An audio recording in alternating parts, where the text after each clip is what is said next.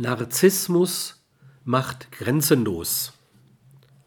Manche Menschen leben in einem narzisstischen Allmachtsgefühl, das sie Grenzen nicht akzeptieren lässt. Andere sind so ich-schwach, dass sie sich selbst in der Erfahrung ihrer Grenzen zu verlieren fürchten. Wieder andere sind vom Leben so gebeutelt worden, dass sie jeder möglichen Erschütterung ängstlich aus dem Wege gehen.